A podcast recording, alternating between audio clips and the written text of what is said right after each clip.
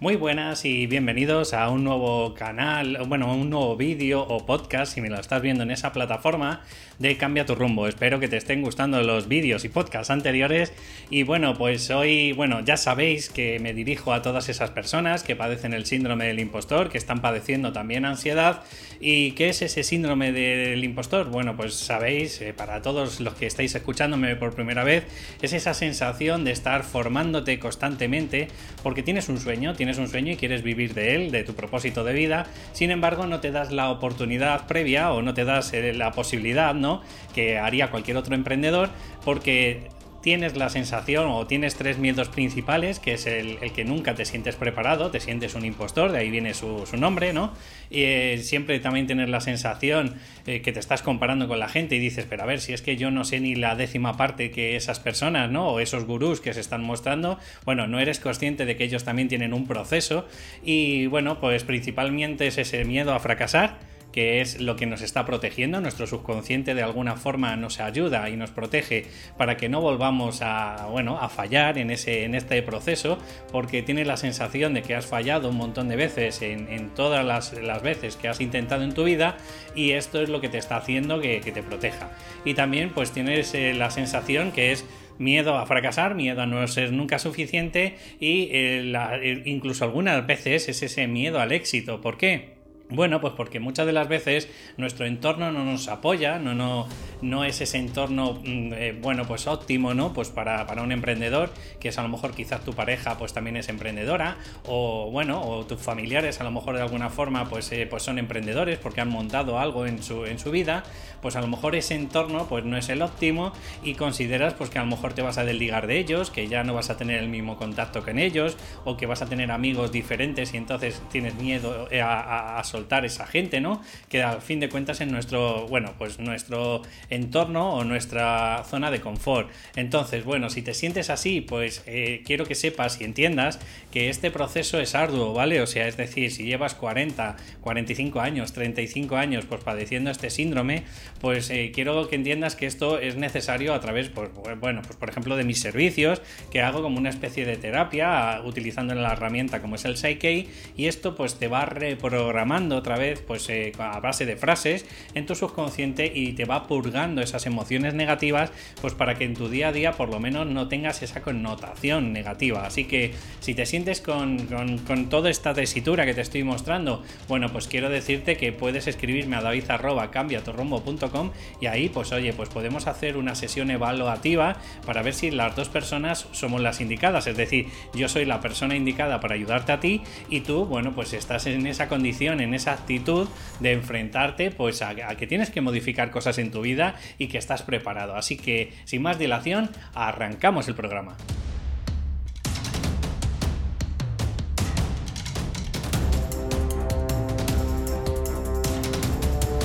Bueno, ya estamos otra vez de nuevo y hoy ya hemos hablado mucho de las veces del huir, que acuérdate que es una de las tres formas de abordar un problema y hoy quiero hacer justo lo contrario. Esto también es un efecto psicológico que se le llama huir hacia adelante.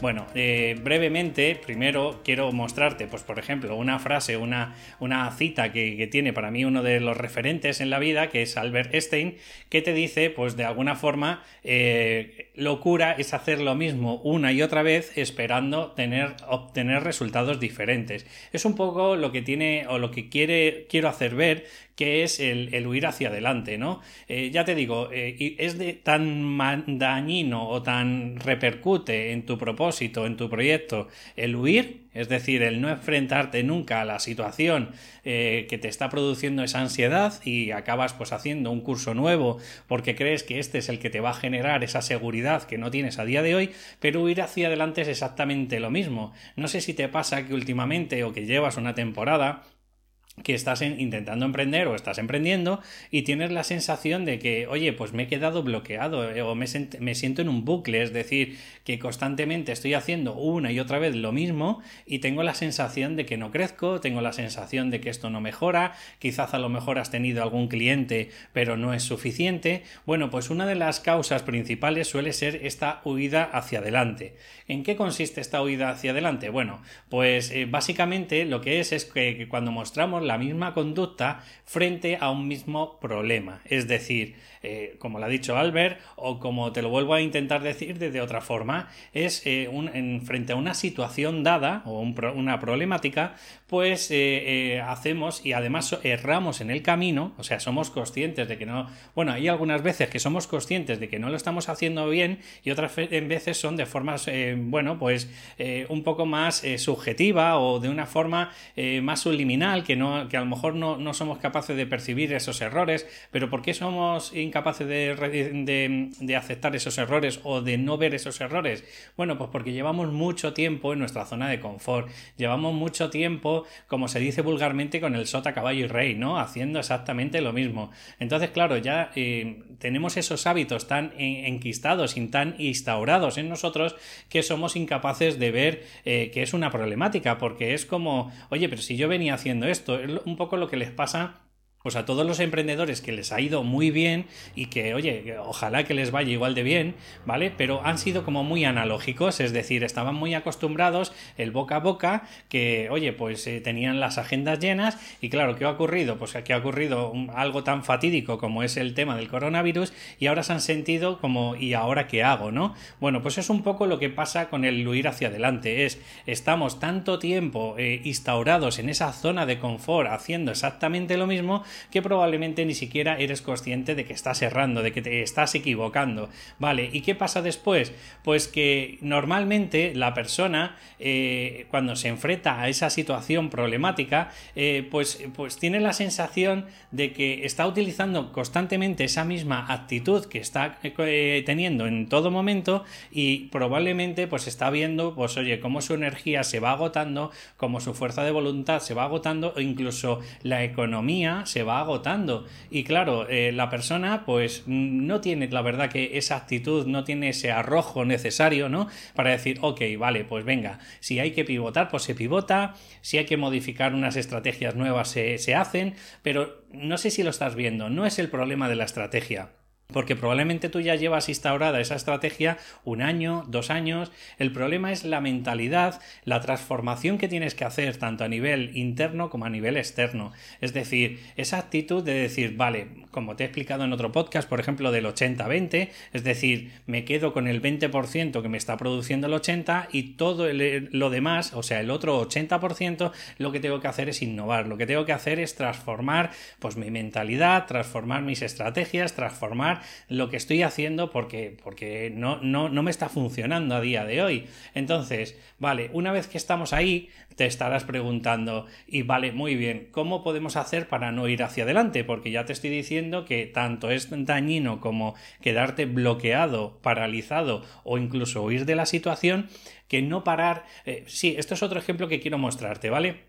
A lo mejor eres una persona muy hacedora, a lo mejor eres una persona que dices, oye, pero si yo estoy copado de tiempo todo el día, si yo no he parado de hacer cosas, si estoy haciendo esto y aquello, ya, pero no tienes la sensación de que estás copado en el día con cosas improductivas, no tienes la sensación que estás, por ejemplo, con un montón de llamadas telefónicas que a lo mejor no te sirven para nada, o estás escribiendo mails que a fin de cuentas no es nada productivo, o estás haciendo un montón de acciones que es lo que normalmente estabas haciendo, ¿vale? Pero como tu sensación subjetiva es, oye, es que estoy agotado, oye, es que no paro de hacer cosas, pues tu subconsciente está Genial, porque tiene la sensación, oye, de que has estado trabajando, has estado calentando la silla y esto, pues eh, muchas de las veces te dices, joder, no sé por qué no funciona. Bueno, pues probablemente por eso, por estar eh, alimentando esta huir hacia adelante con un montón de acciones que probablemente pues, eh, pues te has autoimpuesto, pues a lo mejor en el tiempo de a tal hora hago esto, a tal hora lo otro y a tal hora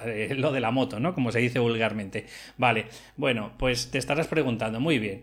Eh, ¿Qué tengo que hacer? ¿Cuáles serían los pasos previos para ser consciente de, oye, de si estoy huyendo hacia adelante? Obviamente, como su nombre indica, evaluar. Evaluar si, si ahora mismo lo que estás haciendo es eh, tan efectivo como tú quisieras que es. Si no lo es, pues te vuelvo a decir que una de las opciones que tienes que hacer, eh, bueno, te lo, te lo voy a hacer en el primer paso, ¿no? Pero una de las cosas es que tienes que ser consciente del error, tienes que empezar a aceptar el error. ¿Por qué? Porque si aceptas el error, de alguna forma puedes aprender de él, pero si no aceptas el error, si eres una persona incluso altiva en el que dices, no, yo todo lo que estoy haciendo lo estoy haciendo correcto, vale, pues frente a ese tipo de persona con esa mentalidad, con esa actitud, poca historia se puede hacer, pero sin embargo empiezas a dejar un poco de cabida, empiezas a ser consciente un poco de que quizás todo lo que estás haciendo, pues a lo mejor no es de la mejor forma que podrías hacerlo, pues tienes posibilidades de aprender del error.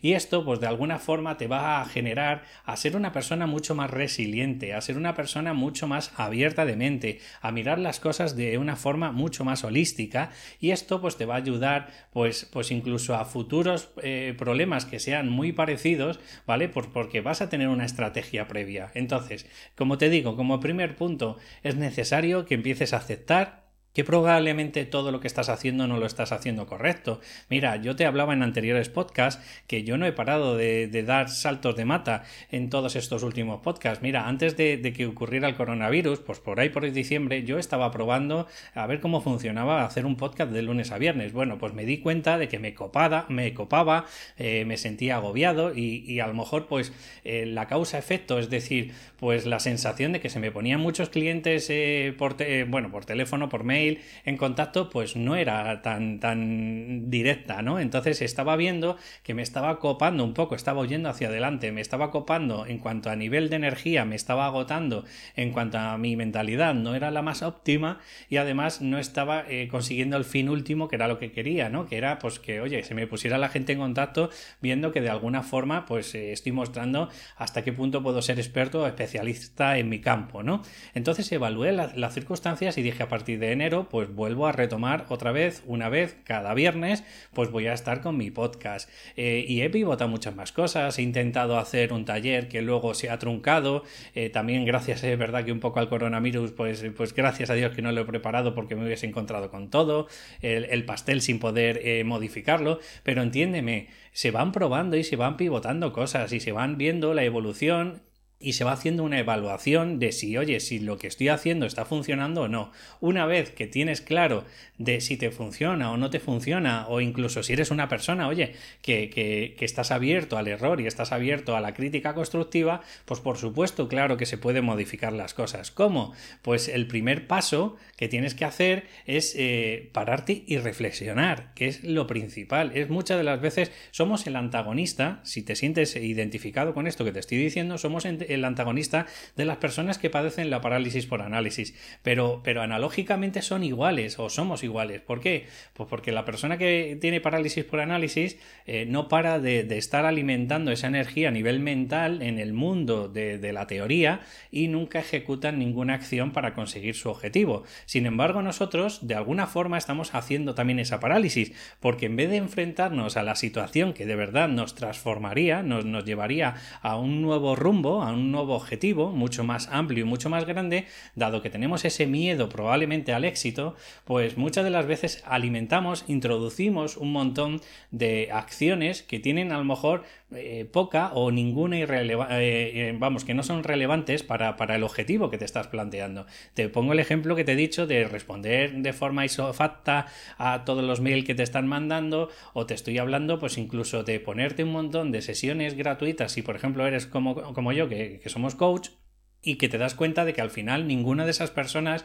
primero no son ni tu cliente ideal y segundo pues la gran mayoría de las veces pues estamos viendo de que no te van a contratar pues porque a lo mejor el nivel adquisitivo que tú estás buscando pues no es la persona indicada para eso. O estás haciendo un montón de entradas o estás haciendo un montón de entrevistas que a fin de cuentas pues bueno pues de alguna forma no, no estás retroalimentando ese fin último que quieres vale entonces necesitas pararte necesitas reflexionar y necesitas eh, pues plantearte si lo que estás haciendo lo estás haciendo de la forma óptima que tú quieres.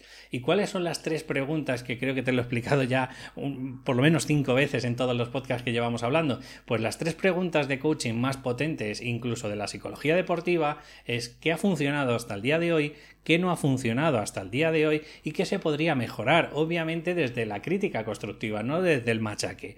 Una vez que tenemos planteado esto del párate y reflexiona, ¿vale? Pues eh, lo que tendrías que averiguar es si lo que estás haciendo es tu pasión. Si lo que de verdad estás haciendo es tu objetivo final, como podría ser ese propósito de vida, ¿no? O, si simplemente lo estás haciendo por inercia o porque es lo que toca en este momento, como por ejemplo he tenido algunos casos de compañeros o, coaches, ¿no?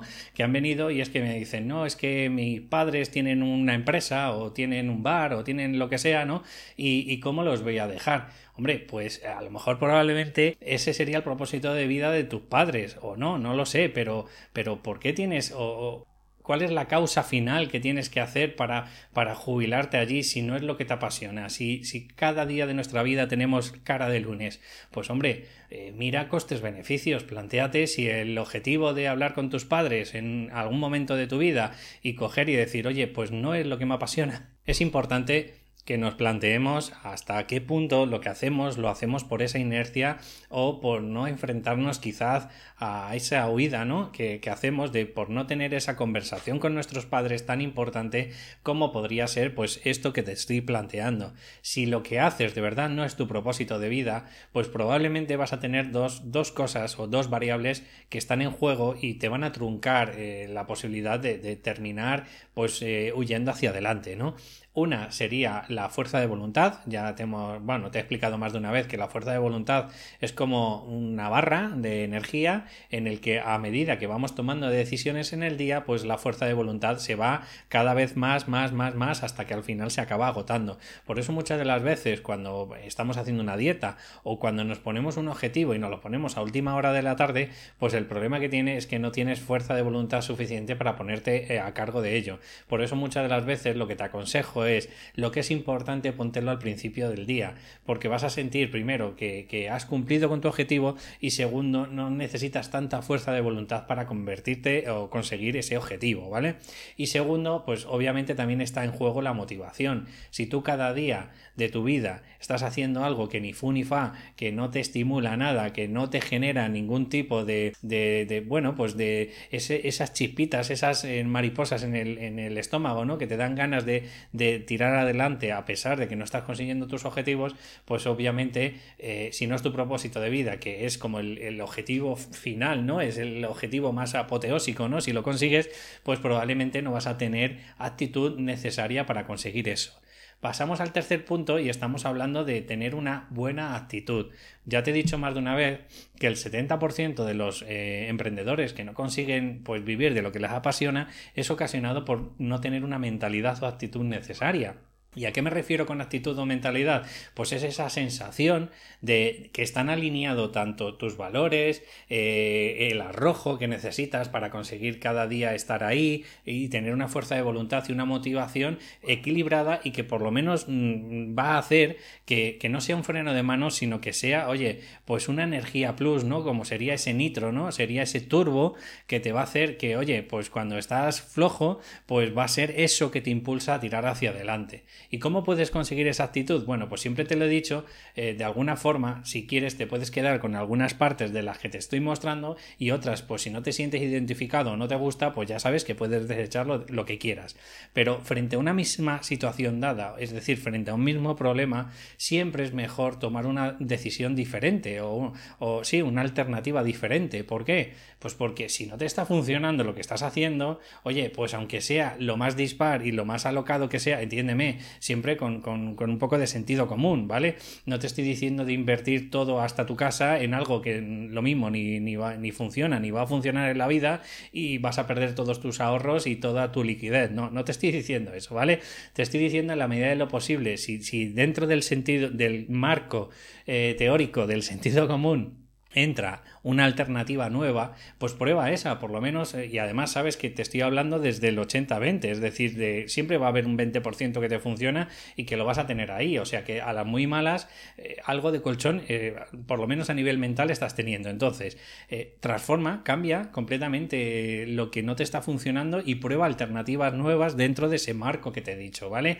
Después, también te digo que frente a tomar decisiones, siempre es mejor tener mínimo tres alternativas, por lo que te he comentado ya algunas veces. Una opción es una obligación, dos opciones es un dilema y ninguno de las dos veces o ninguno de los dos puntos le gusta al ser humano. Eh, siempre en el momento que ya empiezas a tener tres empiezas a pensar en una cuarta, empiezas a pensar en una quinta, empiezas a pensar en una sexta y ya tu mentalidad cada vez se va abriendo y se va ampliando más y al final pues una de ellas es la que más te convence porque ya no te sientes, eh, por decirlo de alguna forma, eh, condicionado a buscar una alternativa o A o B, ¿no? Porque ya tienes infinitud de alternativas y te vas a sentir como mucho más liberado y vas a tomar una decisión mucho más correcta.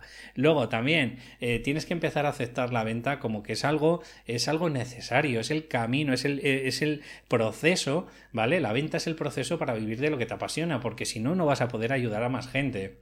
Y si no ayudas a más gente, pues de alguna forma estamos siendo egoístas con el mundo, porque creo que si podemos dejar un mundo mejor, siempre es mejor opción que, dejarlo peor como estamos ahora mismo. Entonces, si para luchar, que tienes que luchar en el camino para conseguir tu propósito, bueno, pues es una de las connotaciones negativas que tiene el, estar viviendo, de, y, sí, el vivir de tu pasión, ¿no?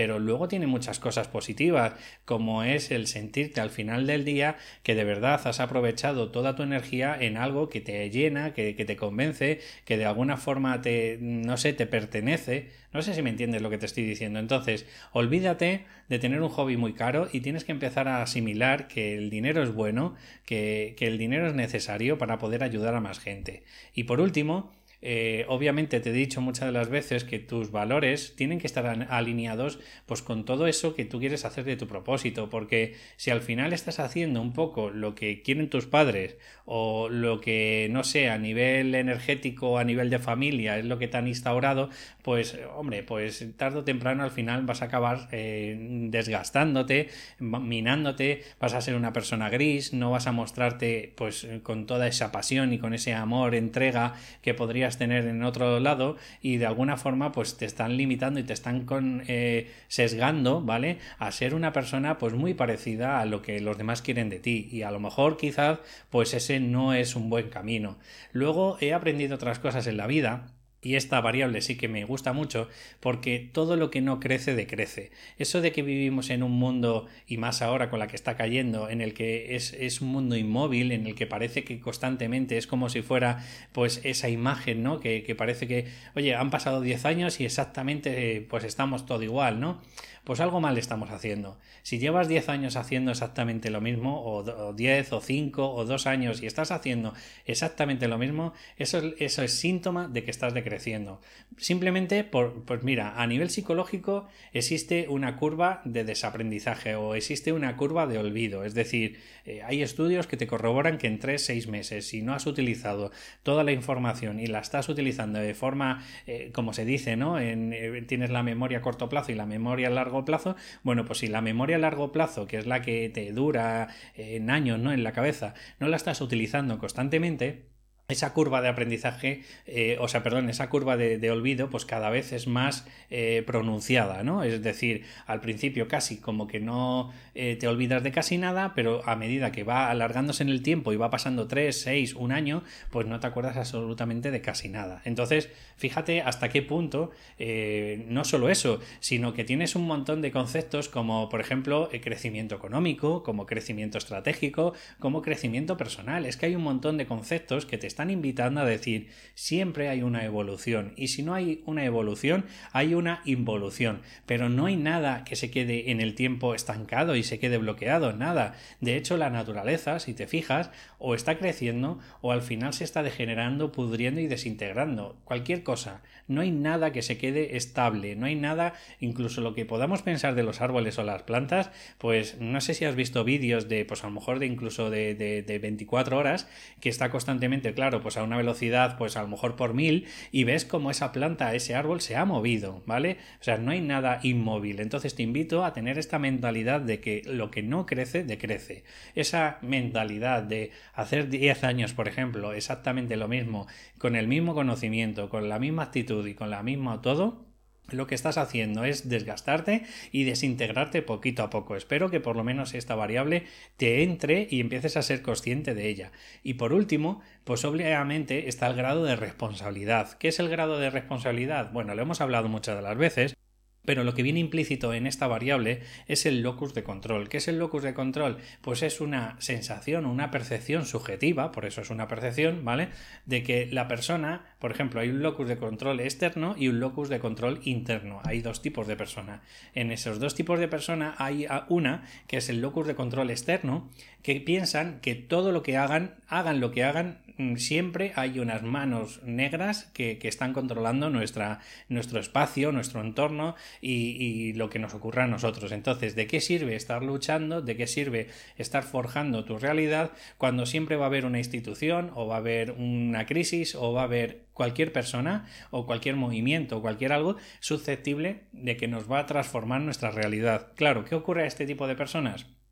Primero, sufren, sufren muchísimo en el, en el, camino. Y segundo, pues a nivel subjetivo tienen una sensación de bienestar inferior. Y esto hay un montón de estudios que lo corroboran. ¿Por qué? Pues porque como siempre están a merced de los demás, pues obviamente se van a sentir siempre infelices, porque van a tener la sensación de que ellos no pueden manipular nada. Y acuérdate con todos los podcasts que te estoy transmitiendo desde hace bastante ya, que la realidad como tal no existe, sino simplemente es una percepción subjetiva de cada persona. Si tú consideras que no puedes hacer nada, pues va a ser tu realidad así. Pero sin embargo hay un montón de gente que dice justo lo contrario, que es los que tienen el locus de control interno, que es, oye, yo soy quien forjo mi realidad, yo soy la persona que a través de mis acciones estoy eh, convirtiéndome en la persona que quiero ser. Es decir, las acciones, decisiones y, todas las alternativas que me planteé en un pasado no muy lejano